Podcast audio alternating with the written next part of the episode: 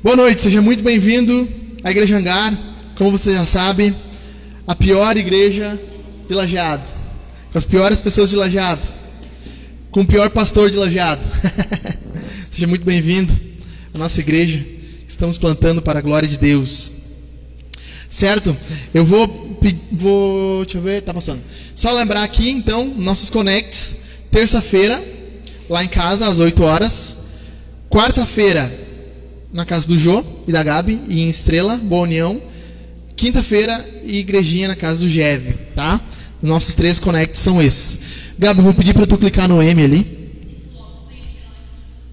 Uhum. É isso mesmo. Aí, Stefan, de amanhã, eu preciso, eu preciso de dinheiro hoje, porque amanhã eu tenho que fazer compra de. Você sabe por que Jesus não produziu riqueza aqui? Porque ele não tinha uma esposa e filho. 27 hearts beat. Entende ou não?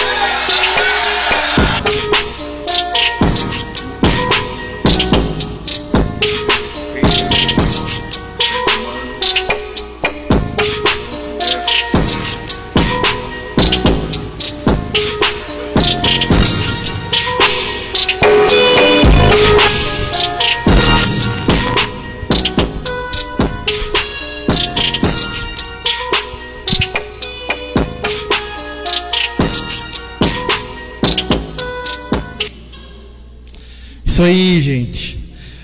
Anunciando a nossa próxima série, Jesus Fake. Jesus Fake. Nós vamos falar sobre esse Jesus que nós aprendemos na mídia, na cultura, com alguns desses caras que apareceram aí, falando.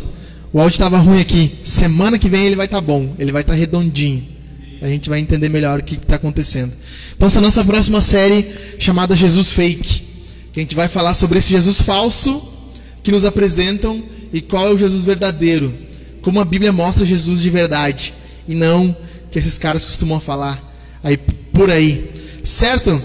Vamos hoje encerrar então a nossa série do Credo. Aleluia. Vamos dizer, ah, aleluia. Vamos encerrar nossa série do Credo hoje. Chegamos no décimo episódio, na season finale, na último, no último episódio dessa, dessa série e hoje nós vamos falar sobre a ressurreição do corpo na vida eterna. Amém. Estamos terminando, né? Quando chega no amém, o pessoal, ah, amém. Acabou, finalmente. E foi maravilhoso, foi maravilhoso a gente passar por esse credo, estudar esse credo, acompanhar é, e absorver para nós como igreja, estruturando como teologia. Sei que alguns cultos, alguns não estavam, outros estavam, mas a gente conseguiu, como um todo, desenvolver esse conteúdo teológico e fundamental para a fé cristã. Fundamental para o nosso entendimento do que é cristianismo. Numa cultura onde a gente vê cada igreja com uma placa, onde a gente sabe que, que a coisa não é aquilo que eles ensinam, não é o cristianismo verdadeiro. É bom a gente pontuar o que é o cristianismo e o que não é o cristianismo. Quais são as duas o que é o cristão e o que não é o cristão, o que o cristão deve crer e o que o cristão não deve crer. Foi isso que nós falamos. E nesse último episódio, nós vamos tratar a respeito da ressurreição do corpo, da vida eterna, como falei, e vamos encerrar o credo. É, mas antes de tudo, eu queria começar introduzindo esse credo dizendo assim: Nós vamos morrer. Nós vamos morrer. Nós vamos morrer. Não importa quão bom seja o hospital, Sírio-Libanês lá, né? Silvio Santos. Não importa quão bom seja a medicina, a tecnologia, não importa, nós vamos morrer. Nós iremos morrer. Você vai morrer, eu vou morrer. Provavelmente daqui a 50 anos, todos nós aqui, ou muitos de nós, não estaremos mais aqui. Nós chegaremos ao fim. Nós terminaremos o fim. Nós terminaremos o fim, é redundante, né? Nós iremos até o fim, nós morreremos no fim. O que, na verdade, o que a nossa cultura ensina sobre a morte e qual é, por que é importante nós olharmos para o credo que nos ensina a respeito da morte e da vida eterna, ou seja, o pós-morte. Por que começar falando isso? Nós vamos morrer. Porque, se você não percebeu, nós vivemos num mundo que tenta mascarar a morte. A coisa mais interessante da morte é que nós preparamos o defunto, nós passamos maquiagem nele, colocamos uma coroa de flores, nós começamos a dizer só boas memórias. Ah, aquele cara ali era muito bom, pô, que pena que ele partiu, né? Pá, olha quanta coisa boa que ele fez. E aí tu começa a relembrar todas as coisas que aquela pessoa fez. E às vezes começa, começa até a exagerar, né? Eu conheci um, um pastor que trabalhou no México, trabalhou com narcotráfico, com, com vilas onde o narcotráfico estava, né? Então, um dia morreu o, o líder do narcotráfico e falaram para ele assim: é, tu vai ter que fazer o velório dele. tu lembra dessa história, né? Aí ele contando o que, que, ele ia dizer, né? Aí ele começou a dizer assim, né? Porque ele, ele tem um destaque muito engraçado, né? Porque ele era uma pessoa muito boa, muito justa, muito correta, segundo alguns aqui. ajudava muitas pessoas, segundo alguns aqui. Se ele não fizesse velório, ele ia ser morto, né? não tinha escapatória. Aquela coisa, tu vai fazer o velório, não tem como dizer não, né? Tu tem que fazer o velório, os caras estão te ameaçando com uma arma ali, né? E mas é, é, é, bem engraçado, a gente chega na, na, na, hora do velório, a gente começa a falar, lembrar da pessoa, as coisas boas, o cara lá era um, era um lixo, né? Mas daí naquela hora ele era o melhor pai, ah, o melhor marido. E a gente começa a dizer isso, né? Enterra as pessoas no jardim bonito. A minha avó foi cremada. E a, a cerimônia de cremação é muito bonita, cara. Troço assim, barra, troço fenomenal, assim. Caiu umas rosas do teto, troço em cruz. Aí, bah, toca uma música emocionante do Titanic, assim, tu fica triste, assim, bah, mas pensando assim, nossa, ela vai para um lugar melhor agora. Agora ela vai descansar. A cultura tem, tem feito nós acreditarmos que essa cerimônia, essa cerimônia fúnebre, torna a morte menos mortal ou menos, menos pior, né? Ou não tão ruim quanto ela realmente é, né? Mas a verdade é que não, a morte é, é horrível. A morte é o nosso principal inimigo, o nosso pior inimigo, além do diabo. A morte é, é aquela única certeza que a gente tem, além da nossa salvação em Jesus, é que nós vamos morrer. Nós iremos morrer. E nós não pensamos sobre isso, quase nunca. Quase nunca nós refletimos a respeito da morte. Quase nunca nós pensamos que nós vamos morrer. E eu queria mostrar para vocês aqui uma coisa o que acontece depois da morte. Segundo algumas visões, no culto passado do perdão dos pecados, eu mostrei algumas visões, né? Como as visões interpretam algumas coisas. Eu queria mostrar para vocês que como algumas visões interpretam alguma, algumas coisas sobre a morte. Então, o que acontece depois da morte? Para o naturalista, nada. O que tem é aqui, o que existe é o que tem agora, que você teve, a vida que você viveu, ah, não sei se existe céu ou inferno, o que existe é o que está aqui agora, e o cara vai dizer assim: o importante é você ser feliz, viva agora. Viva agora, porque amanhã você vai morrer e vai acabar o mundo e, e pronto. Então, qual é a solução que eles te dizem?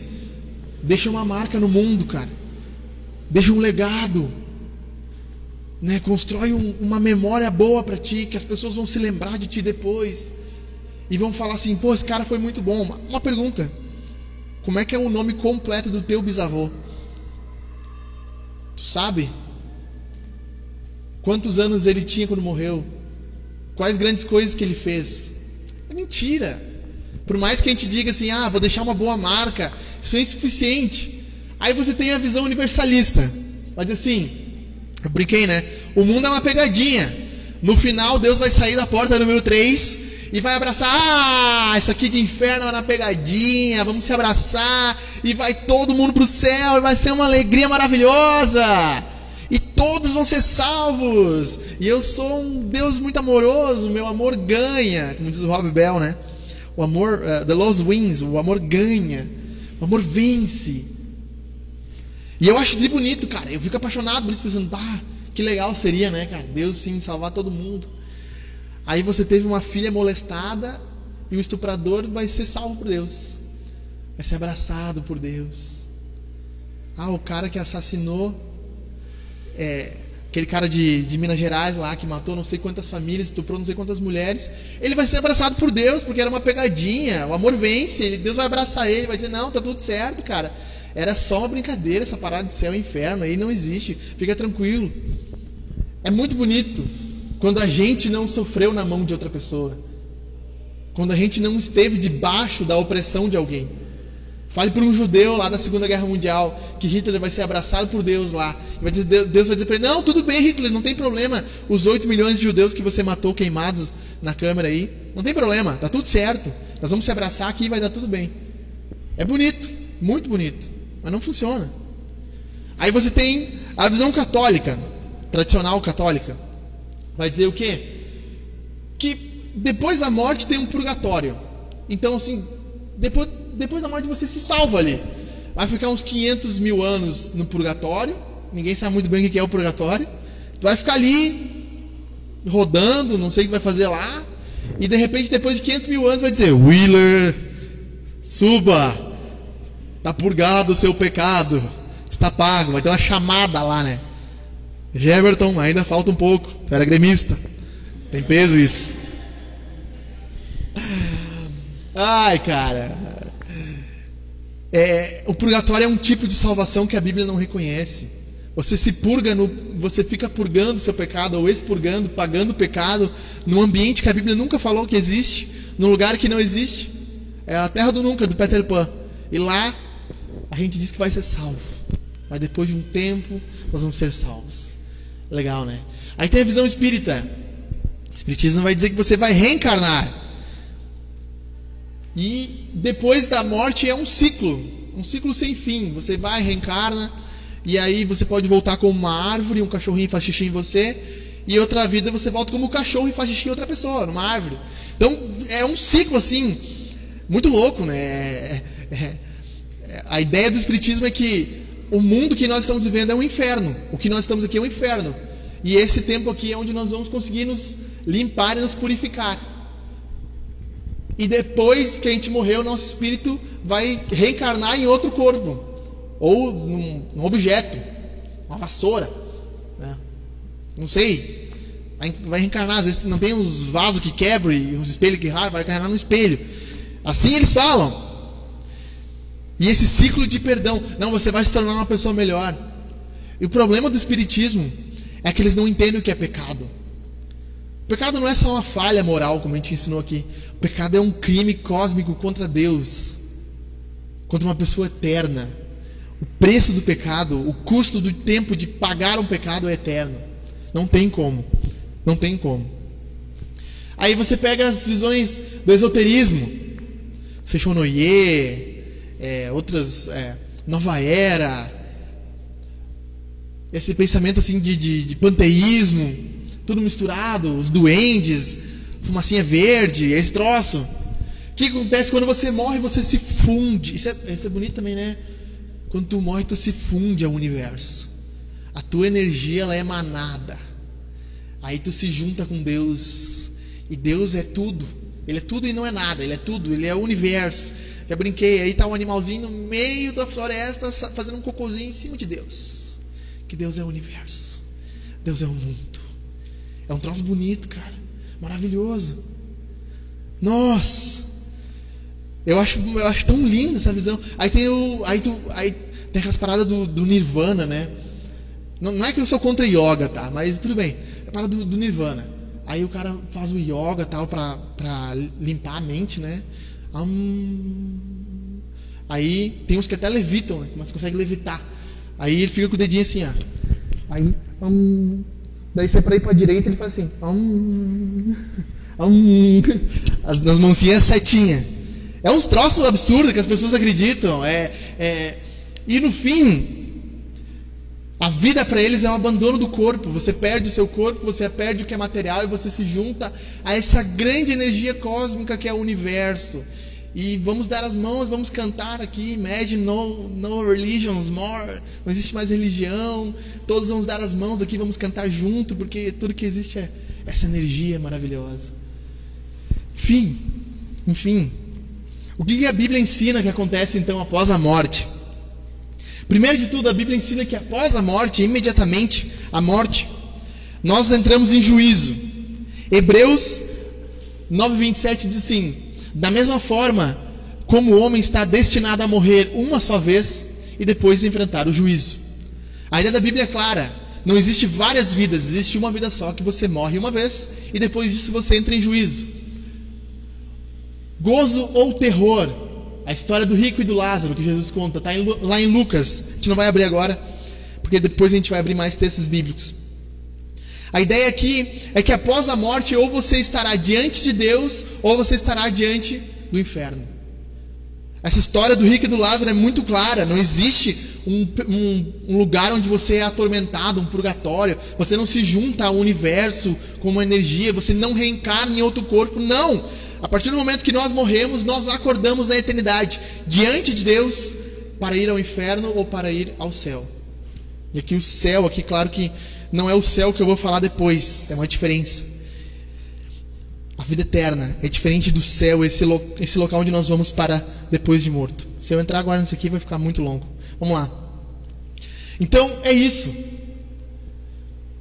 O último aspecto, ou o último cumprimento dessa sequência cronológica da morte. Você morre, você entra em juízo, vai ao céu, ao, ao, ao inferno, ao Hades. Mas existe algo posterior ainda à morte. Louco isso, né? Você morre ou você vai para o céu, o seio de Abraão, ou o paraíso, como queira chamar, ou você vai para o inferno. E depois ainda você ressuscita. Tá lá, tocando uma arpinha com Abraão. Né? Oh, acordei, Jesus está voltando, tem que voltar com ele também. A ressurreição, olha só. Multidões que dormem no pó, isso aqui é uma forma de Daniel dizer, multidões que estão, estão mortas, já se tornaram pó, já foram deterioradas pó da terra, acordarão. Aqui eu, como é que chama? É um eufemismo, né? A ideia é diferente de morte, trocando a palavra aqui. Eles acordarão, eles despertarão, a morte é como um sono, eles vão acordar, uns para a vida eterna e outros para a vergonha e desprezo eterno. Esse é o processo que Deus institui posterior à morte. Uns acordarão para a condenação eterna, outros acordarão para salvação eterna, para a vida eterna. Por isso que o credo diz na ressurreição do corpo. Por isso que o credo fala sobre a ressurreição do corpo de forma material, porque nós morreremos, mas depois da morte nós ressuscitaremos corporalmente. O nosso corpo será tirado do pó o nosso corpo se levantará do pó. Uns se levantarão para serem julgados e condenados, outros se levantarão para irem ao céu. A Bíblia deixa muito claro isso. Mas por que, que isso acontece, Alexandre? Isso acontece por causa de uma coisa chamada pecado. E Deus instituiu uma forma de lidar com o problema do pecado. Tem a, essa narrativa da criação, da queda, da redenção e da consumação. Preste atenção nisso. Deus criou todas as coisas perfeitas e um mundo perfeito, um mundo onde Adão estava diante de Deus sem nenhum pecado, sem morte, sem doença, sem nada. Ele estava lá diante de Deus com a sua esposa, no mundo que era muito bom, onde Deus disse: "Sede fecundos e multiplicai-vos, façam filhos, tenham filhos". E de repente, Eva é enganada pela serpente, Adão peca e o mundo cai. Começa a morte, o caos. A gente viu isso na, na sermão sobre o pecado a morte entrou no mundo por causa do pecado. A desobediência de Adão trouxe a morte para o mundo. Então, nós vemos que o pecado afetou mortalmente a criação. Tudo na criação está afadado à destruição. Tudo na criação vai ser corrompido e destruído. Mas Deus, sendo um Deus amoroso e poderoso, Ele não deixa que isso aconteça. Ele envia Jesus para resolver esse problema do mal e da morte. Então, em Jesus, Deus inicia a restauração da criação. Jesus vem até a terra como um homem. Ele se encarna, ele se torna um bebê. Ele nasce, ele cresce, ele é morto numa cruz. Ele é crucificado, enterrado, como nós vimos. E ele ressurge. E ele ressurgindo, ele diz: Eu sou o primeiro daqueles que vão ressurgir. Estou sendo ascendido ao céu. E quando eu voltar, eu irei acabar de vez com a morte. Paulo vai dizer isso em, em 1 Coríntios 15. Quando Jesus voltar, a morte é destruída. Nós vamos falar sobre isso. Então Jesus nos redime. Mas esse processo de redenção, ele não é assim, ó. Pum, aconteceu. Eu me converti, bom, vou para o céu, tá tudo feito. Não, esse processo, infelizmente, ele vai ter que passar pela morte. E ele só vai ser consumado quando Jesus voltar. Quando Jesus vier instaurar o seu reino, aí sim esse processo de salvação, de restauração estará completo. Nós aprendemos a colocar toda a nossa esperança, toda a nossa convicção, todos os nossos olhos em coisas materiais. Nós aprendemos isso. Nós aprendemos a buscar um tipo de salvação por nós mesmos e não a que Deus oferece. Quando nós falamos de redenção, muitos pensam que para redimir a alma deles, eles precisam fazer boas obras, eles precisam reencarnar. Cara, eu vi um vídeo do, do Seixonoye, do chá que eles usam, chamado Ayahuasca. É o chá que eles usam no Seixonoye. A pessoa vai, toma o chá, fica alucinando durante 4, 5 horas, tem um processo de, de vômito. O cara falando no vídeo assim: Ah, eu vomitei, me caguei todo. O cara falou assim: Bah, me caguei todo, vomitei e tal. Mas aí o mestre veio dizer para mim assim: Não, isso aí que tu tá jogando para fora é o teu espírito se limpando, é o teu espírito fazendo uma limpeza. E aí eu vi um relato do cara que tomou o primeiro chá, ele não voltou mais. Começou a ficar fora. Aí o mestre espiritual falou assim: Não, toma o segundo. Aí vai, vai melhorar. Tomou o segundo. Uh -uh. Tomou o terceiro. Não. Tomou o quarto. Ele se jogou do décimo andar. Alucinado. Porque ele queria achar essa redenção espiritual. Queria se redimir espiritualmente. Deus ele propõe a solução para o pecado em Jesus. Jesus é a nossa solução definitiva para o pecado. E a solução definitiva de Deus para o pecado é a ressurreição do corpo, a vida eterna. É solução definitiva de Deus para o pecado. Vamos conversar o credo juntos então? Vamos lá? No 3. 1, 2, 3. Creio em Deus, o Pai Todo-Poderoso, Criador do céu e da terra e em Jesus Cristo, seu único Filho, nosso Senhor, o qual foi concebido pelo poder do Espírito Santo, nasceu da Virgem Maria, padeceu sob Pôncio Pilatos, foi crucificado, morto e sepultado. Ele desceu ao inferno, ao terceiro dia ressuscitou dos mortos. Ele subiu ao céu e está sentado à direita do Deus Pai Todo-Poderoso, de onde virá para julgar os vivos e os mortos. Creio no Espírito Santo, na Santa Igreja Católica, na comunhão dos santos, no perdão dos pecados, na ressurreição do corpo, na vida eterna. Amém. Amém e amém. Vamos lá. Haverá uma ressurreição, é isso que eu estou falando para vocês. Eu quero mostrar os textos bíblicos que vão falar sobre isso. Olha só, começamos com o texto de João. Os mortos voltarão à vida literalmente. Olha o que João vai dizer aqui, é uma fala de Jesus. Não fiquem admirados com isto, pois está chegando a hora em que todos os que estiverem nos túmulos ouvirão a sua voz e sairão. E os que fizerem bem ressuscitarão para a vida, e os que fizerem mal ressuscitarão para serem condenados. O texto de Daniel que nós lemos antes. Outros textos. Mas de fato, Cristo ressuscitou dentre os mortos, sendo as primícias dentre aqueles que dormiram. Visto que a morte veio por meio de um só homem, também a ressurreição dos mortos veio por meio de um só homem. A ideia de Paulo é o, é o que? Por meio de Adão, a morte entrou no mundo. Por meio de Jesus, a ressurreição alcançou os homens. Por meio de Jesus, os homens serão salvos. Por meio de Jesus, os homens serão redimidos. Mais um texto. Pois dada a ordem com voz de arcanjo e ressoar da trombeta de Deus, o próprio Senhor descerá do céu e os mortos em Cristo ressuscitarão primeiro. A ideia de Paulo é que, que esse evento final da ressurreição acontece junto com a vinda de Jesus.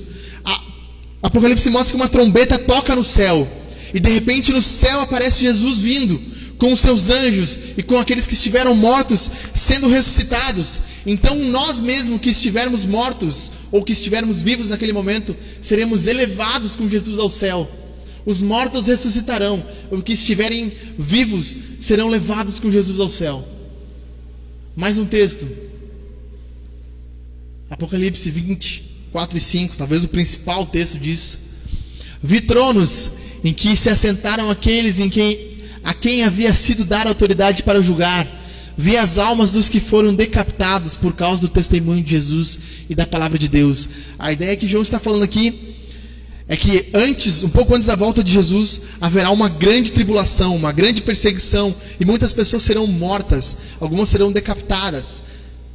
E, e essa ideia da decapitação é uma, é uma ideia muito que o islamismo leva.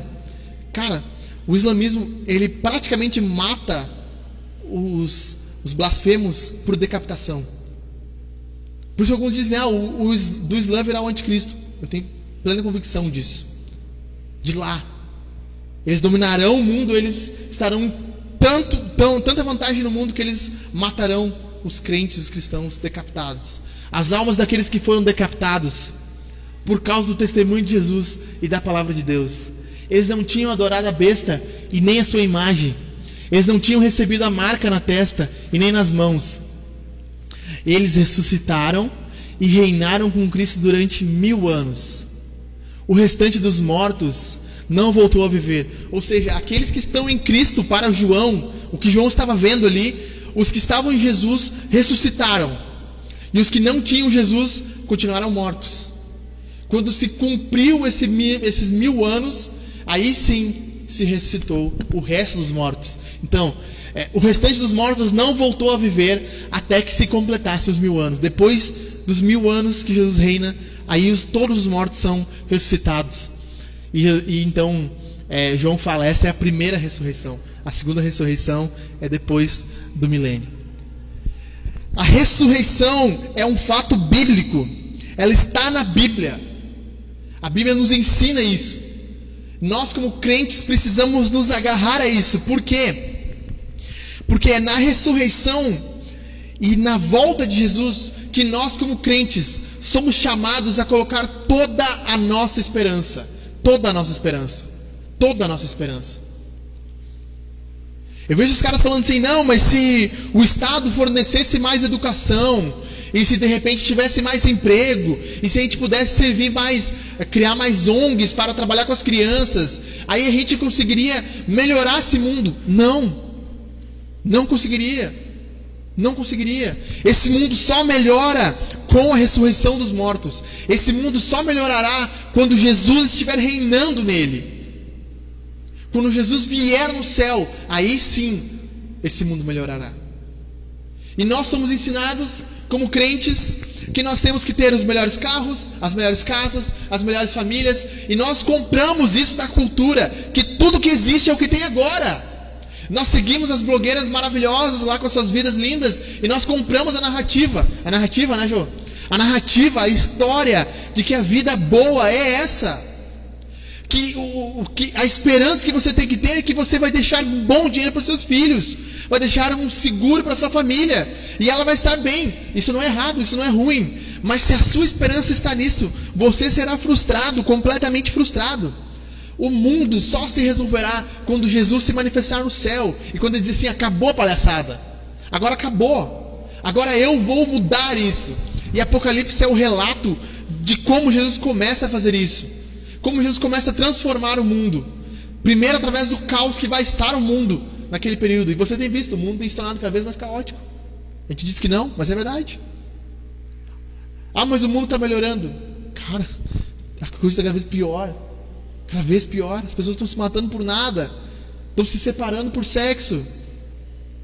As feministas querem que os caras, que os homens não sejam nada. Os machistas querem, querem é, menosprezar as mulheres. Aí tem os gays contra os héteros. Aí os LGBTQI contra não sei quem. Cara, é uma loucura. Hoje, se tu dá uma opinião, tu tem que se retratar, porque senão então, os caras vão te, vão te matar. E tudo tem que ser politicamente correto, tudo tem que ser certinho. O mundo não está melhorando, bem pelo contrário, está piorando cada vez mais. Cada vez mais. E a ideia da Bíblia é que esse mundo vai piorar a tal ponto até que Deus intervenha ali. Até que Deus venha ali. E a ressurreição é isso. É o último passo para o fim. É a última etapa. Porque quando Jesus nos ressuscitar, ele vai dizer o seguinte: em morte, você os detinha até agora. Até agora você tomava os homens e colocava debaixo da terra e os prendia aí. Você trazia tristeza às famílias. Você enlutava todos. Você destruía os homens. Até agora, não mais. Agora não mais. Agora não mais. Agora eu vou destruir você. Os seus mortos, pum, eles começam a ressurgir. Tá vendo, morte? O seu poder está destruído. O seu domínio acabou. Agora os homens têm vida e vida eterna. Vida sem fim. Vida sem fim. A ressurreição é esse último passo. É o checkmate de Jesus no jogo de xadrez. Quando ele ressuscita, ele diz para a morte: checkmate, acabou. Acabou, não tem. A partir de agora acabou. Acabou. Eu já imagino Jesus voltando com Adão do seu lado. Adão vindo com Jesus e Jesus mostrando para Adão: Tá vendo, Adão? Tá vendo essa bagunça que tu fez? Olha aqui, tá resolvido. O pai tá on. Eu resolvi. Eu resolvi. E Adão chorando, ah, que nem um bebezinho, né? Desculpa, Jesus, está tudo certo. Eu resolvi. É isso. Na vida eterna.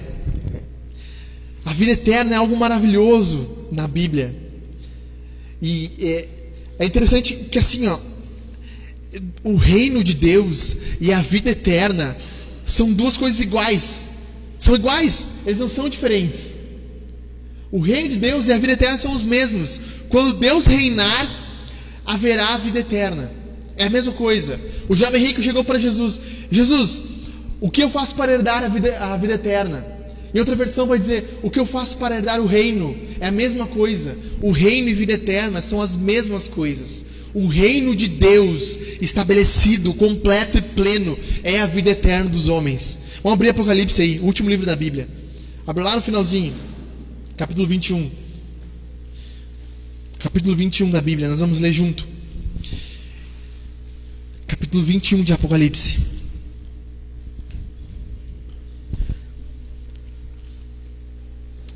Bem no final. Toma uma aguinha aqui enquanto vocês estão abrindo.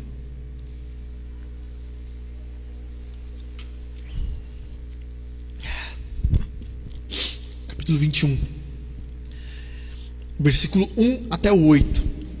Então vi novos céus e nova terra, pois o primeiro céu e a primeira terra tinham passado. O mar já não existia. Vi a cidade santa, a nova Jerusalém, que descia dos céus da parte de Deus, preparada como uma noiva adornada para o seu marido. Ouvi a forte voz que vinha do trono e dizia: Agora o tabernáculo de Deus está com os homens, com os quais ele viverá, e eles serão os seus povos, e o próprio Deus estará com eles e será o seu Deus. Lembra do verso que eu falei, que era o refrão da Bíblia? Vocês lembram? O refrão da Bíblia é: Eu serei o seu Deus e vocês serão o meu povo. Está aqui de novo, mesma versão, mesmo verso. É o verso que mais aparece na Bíblia, é esse. E eles serão os seus povos, e o próprio Deus estará com eles, e ele será o seu Deus. Ele enxugará os seus olhos, de seus olhos toda lágrima. Não haverá mais morte, nem tristeza, nem choro, nem dor, pois a antiga ordem já passou. Aquele que estava sentado no trono disse: eu estou fazendo novas todas as coisas. E acrescentou: Escreva isso, pois essas palavras são verdadeiras e dignas de confiança. E disse-me ainda: Está feito. Eu sou o Alfa e o Ômega, princípio e o fim. A quem tiver sede, darei de beber gratuitamente da fonte da água da vida. O vencedor herdará tudo isto, e eu serei o seu Deus, e ele será meu filho.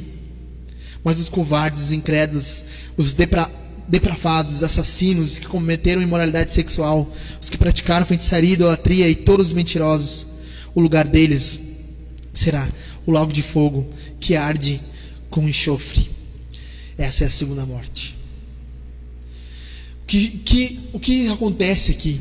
A derrota da morte, o fim da tristeza, o fim da dor, a verdadeira esperança do cristão está voltada para o capítulo 21 de Apocalipse está voltada para esse capítulo, para esse local, para esse lugar, onde os homens estão lá, tomam a água da vida. O capítulo 22 vai dizer que eles comem da árvore da vida, e as folhas da árvore da vida curam as nações, curam, é, trazem é, renovo às nações. Aqui, aqui acontece a resolução do problema do pecado, a resolução final, final, final, final, final, final. Aqui acontece o final. E nós somos remetidos a uma árvore no final, uma árvore da vida, onde os homens estarão dispostos a comer ela. E não tem como não lembrar, quando nós lemos Apocalipse 21, 22, não lembrar de Adão, porque Adão estava no Éden. E Deus falou assim: de todas as árvores você pode comer, menos uma. Porque se você comer, morrendo morrerás, certamente morrerás. E quando Adão come da árvore, não sei se você reparou isso. Quando Adão come da árvore, Deus fala assim para os anjos: Ponham guardas na árvore da vida eterna. Porque se ele comer assim, o homem estará perdido para sempre. Consegue entender isso? Adão tinha a possibilidade de comer o fruto da vida eterna na árvore. Estava lá, no Éden, naquele local, pendurado numa árvore. Ele podia acessar esse fruto e comer esse fruto. Deus falou de todas as árvores desse jardim você pode comer, Adão. Menos uma, a do conhecimento do bem e do mal. Menos essa.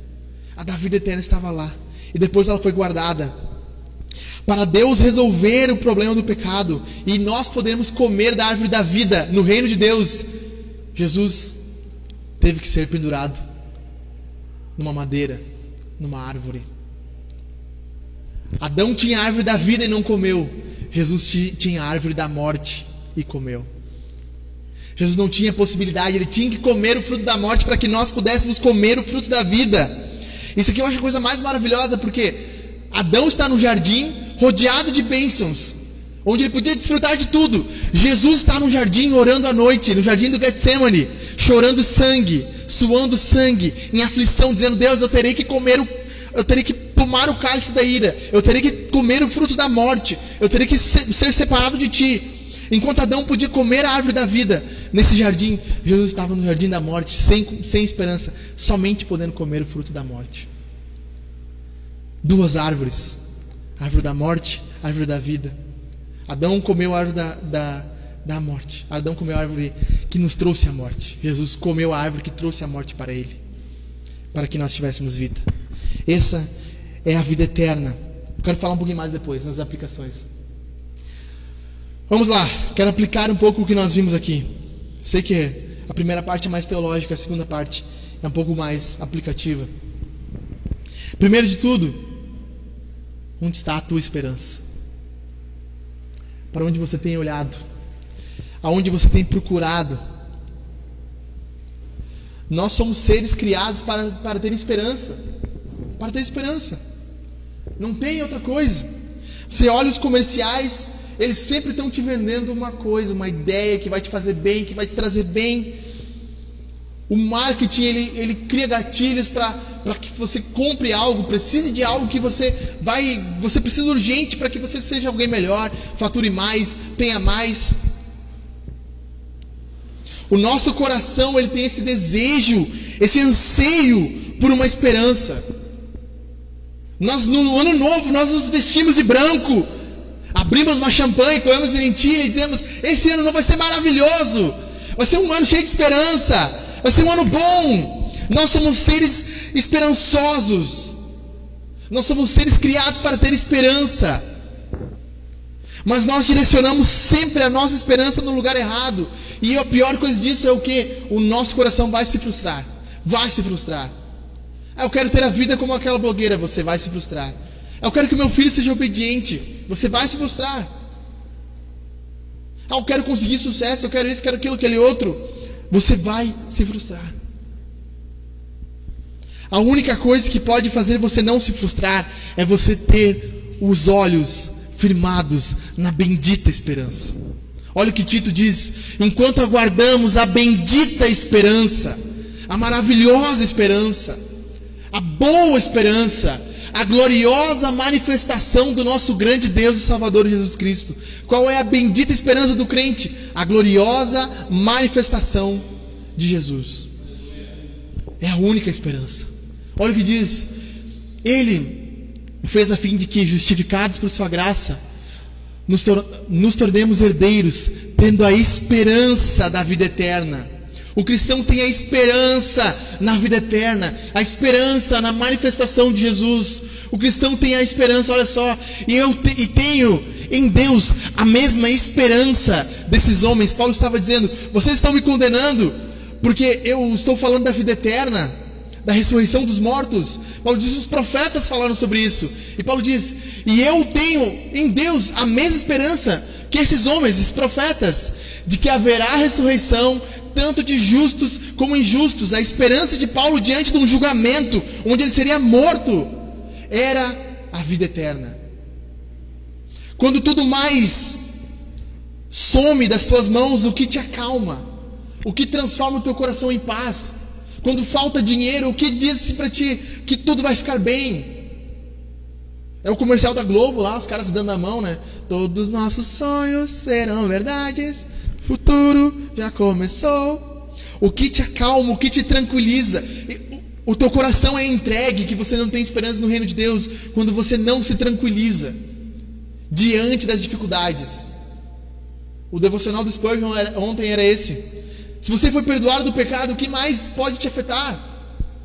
Não existe mais nada. A bendita esperança está lá no céu. O nosso mundo é um caos, é um inferno. É horrível. Infelizmente. Ah, mas o mundo é bom. Sim, tem, tem lampejos de bondade. Eu sei que tem. Mas não é sempre. Quando parece que vai tudo bem, de repente, pum, acontece algo. E as coisas começam a ir mal. Tudo que nós vemos aqui é anestesia.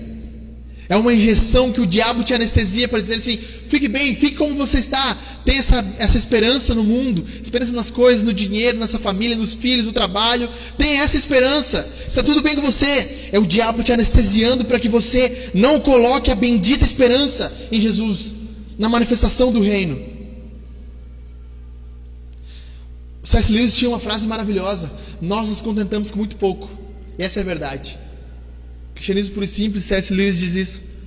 Nós somos como crianças que estão sentadas numa poça de lama, se banhando, nunca lembrando que existe alguém que está nos oferecendo uma, uma praia maravilhosa para que nós possamos desfrutar. Nós nos contentamos com essa poça de lama, que é as esperanças que o mundo nos dá, e esquecemos que Deus nos tem uma esperança muito melhor que não nos frustra, porque Ele não pode mentir. Tito 1, versículo 3, se não me engano na esperança da vida eterna, a qual ele prometeu que não pode mentir. Deus não pode mentir. Abre aí, Tito. Vamos ler esse versículo juntos. Tito. A gente pregou a série em Tito, lá no Novo Testamento.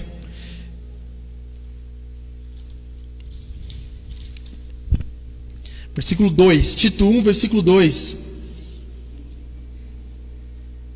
Não quis botar aqui no, no, no quadro ali. Tito capítulo 1, versículo 2, eu vou ler aqui, preste atenção.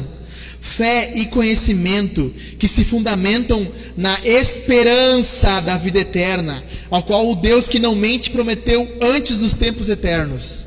Na esperança da vida eterna.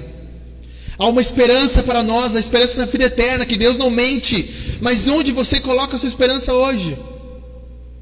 Onde está a sua esperança hoje? Pelo que você mais anseia, o que você mais quer, o que você mais tem desejado, o que você mais tem procurado hoje é Jesus Cristo, ou é o trabalho, ou é o dinheiro, ou é as finanças, ou é a família restaurada.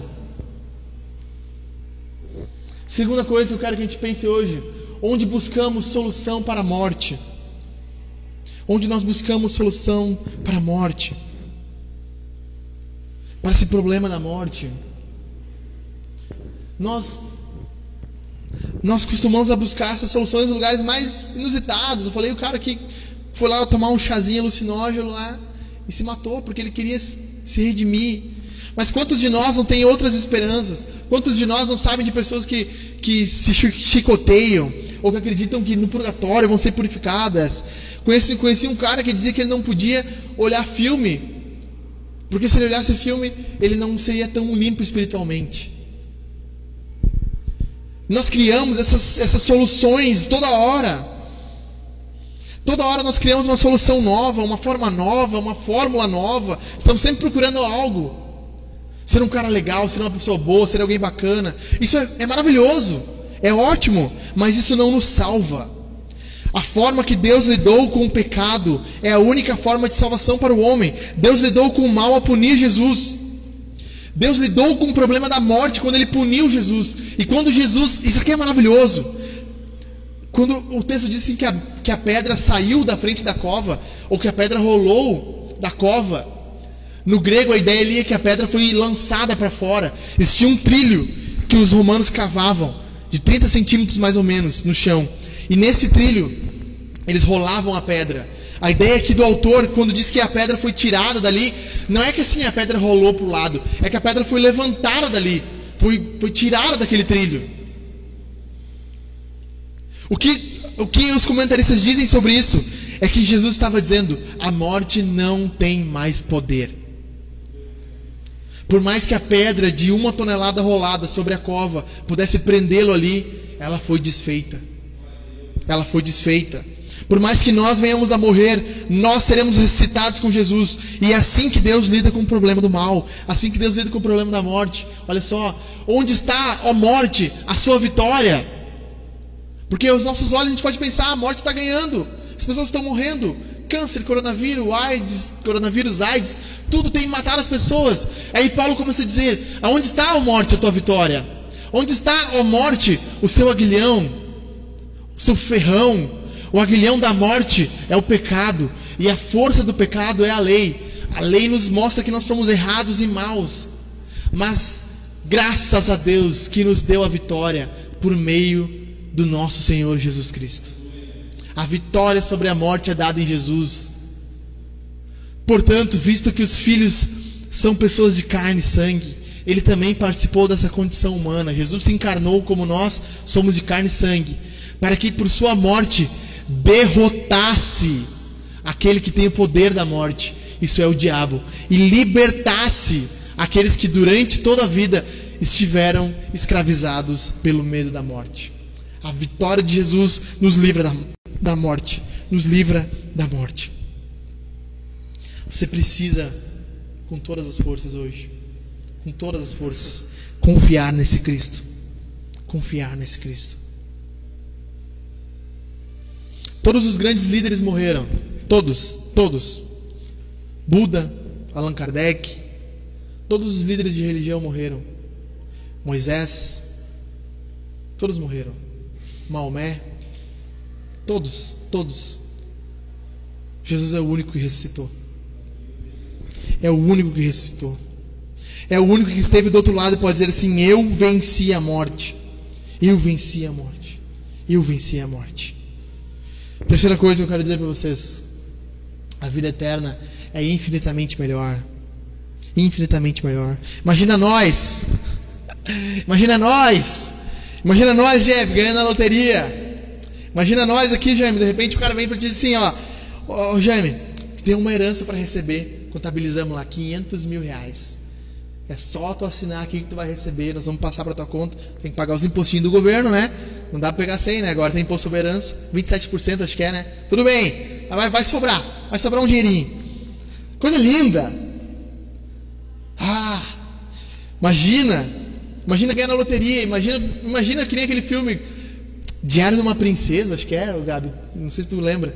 É, que ela descobre que ela é filha do, do. É, esse aí Diário de uma Princesa, será? É uma coisa assim, né? De repente, pá, ela é filha de um príncipe, pá, vai lá para um castelo, não sei o que, anda de cavalo, todo escovado. Pá, imagina, ó, ó, Jeve, tu é filho de um rei, cara, tu tem um país só teu lá. Tu vai assumir lá como príncipe agora. Ah, a gente consegue imaginar fácil isso. Imagine a vida eterna. É muito melhor. É muito melhor. É muito melhor. Nós lemos antes ali um pedaço do que é a vida eterna. Existe um hino antigo que diz assim: O céu é um lugar maravilhoso. Já ouviram essa não? Cheio de glória e gozo. Lá encontrarei o meu Salvador. O céu é um lugar maravilhoso. contrário do, da, da vida eterna é a morte eterna. Esse é o contraste. Enquanto a vida eterna é a presença de Deus, a vida sem morte, sem dor, sem choro, uma vida completa e plena. A morte é afastar-se de Deus, ser jogado no inferno, longe da presença santa de Deus, só tendo a ira de Deus sobre nós. Olha só, sobre a eternidade aqui, ó. Todavia, de acordo com a, a sua promessa, esperamos novos céus e nova terra, onde habita a justiça. A eternidade é muito melhor. Haverá justiça. Haverá justiça. A justiça estará lá, será feita. Não vai ter como nós fazermos o jeitinho brasileiro lá. Só haverá justiça. Jesus diz: o ladrão vem apenas para furtar, matar e destruir. E eu vim para que tenham vida e tenham plenamente. A ideia aqui é que tenham vida eterna. A ideia de Jesus é que a vida eterna começa aqui, quando nós começamos a desfrutar da Sua presença, e ela termina no céu. É uma vida plena, uma vida cheia, uma vida que tem abundância. Porque Deus tanto amou o mundo, que deu o seu Filho unigênito para que todo aquele que nele crê não pereça, mas tenha a vida eterna. A vida eterna só é conquistada por meio de Jesus, por meio do que Jesus fez, por meio do que Jesus fez por nós. Abre de novo o Apocalipse, lá no finalzinho. Agora o capítulo 22 eu quero ler com vocês. Olha só, capítulo 22, a última página da Bíblia. Se tu abrir a capa, é a última página, a minha que é a última, pelo menos. Apocalipse 22 vai dizer assim: Então o anjo me mostrou o rio da água da vida. Até, a, até é isso que eu acho louco, até o rio é a água da vida. Então o rio ali é a água da vida. O, o riachinho que corre é a água da vida. Claro como um cristal, e ele fluía do trono de Deus e do Cordeiro no meio da rua principal da cidade. De cada lado do rio estava a árvore da vida, que frutifica doze vezes por ano, uma por mês. As folhas da árvore servem para curar as nações. A árvore da vida estava, estará lá. Já não haverá maldição nenhuma. O trono de Deus e do Cordeiro estará na cidade, e os seus servos o servirão. Eles verão a sua face, e o seu nome estará nas suas testas. Não haverá mais noite. Eles não precisarão de luz da candeia, nem de luz do sol, pois o Senhor Deus iluminará e eles reinarão para todo sempre. Pula lá para o versículo 17, olha isso. O Espírito e a noiva dizem: Vem, e todo aquele que ouvir, diga: Vem. Quem tiver sede, venha, e quem quiser, beba de graça a água da vida. Você não precisa ganhar uma herança, você não precisa jogar na loteria, você não precisa pagar um dinheiro para entrar no esquema de pirâmide. Não, você só precisa vir a Jesus. Só precisa se entregar a Jesus. Aquele que quiser beber disso, da vida eterna, precisa vir de graça, de graça, de graça, de graça, sem custo. Você não precisa fazer nada, é só receber, é só tomar das mãos do Cordeiro a água da vida. É só tomar das mãos de Deus a água da vida oferecida por Jesus. Maravilhoso. Nós crentes não, não, os cristãos modernos não querem mais ouvir isso, mas nós vamos começar a cantar Castelo Forte diz assim: se, tem, se temos que perder dons, vidas, bens, né, e mulher, e embora a vida vá, Jesus com nós está e nos dará o seu reino.